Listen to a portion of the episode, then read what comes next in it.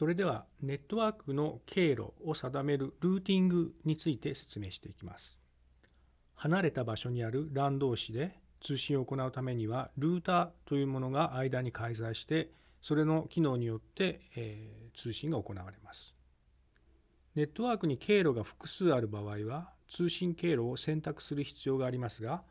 これをルーターが判断していきます。通信経路を選択することをルーティングと呼ぶわけです。人が知らない場所に旅行に行くとき、地図や時刻表を見て目的地までどのように行けばよいかを確認し、旅行計画を立てますね。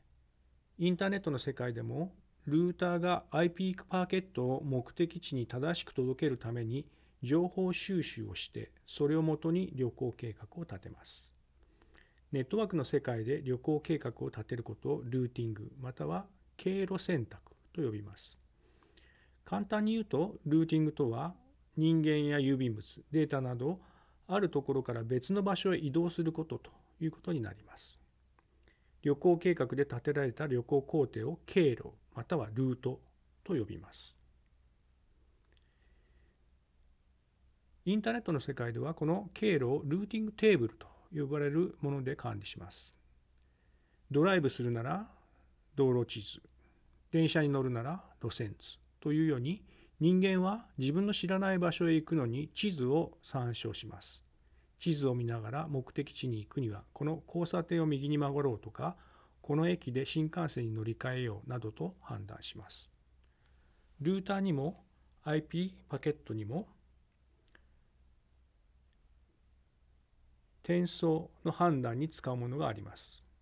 このルーティングテーブルと呼びます。ルーティングテーブルは経路表というふうに訳せます。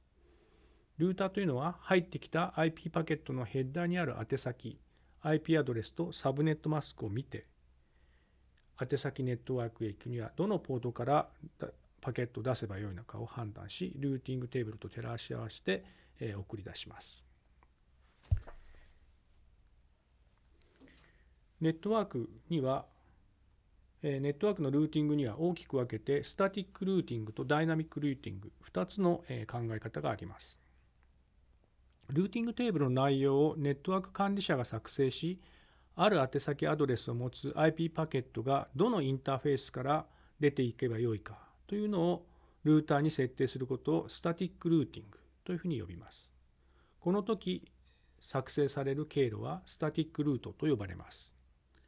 スタティックルートは目的のネットワークに行くにはどのゲートウェイを経由すればがよいかというのをあらかじめ設定されています。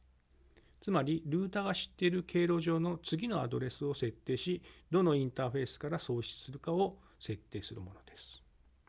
これに対しダイナミックルーティングは少し、えー、状況が異なります。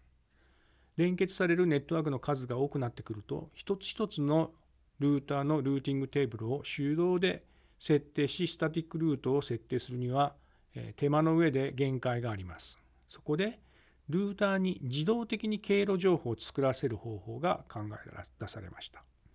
この方法を使ったルーティングをダイナミックルーティングと言い、ダイナミックルーティングで使う経路をダイナミックルートと呼びます。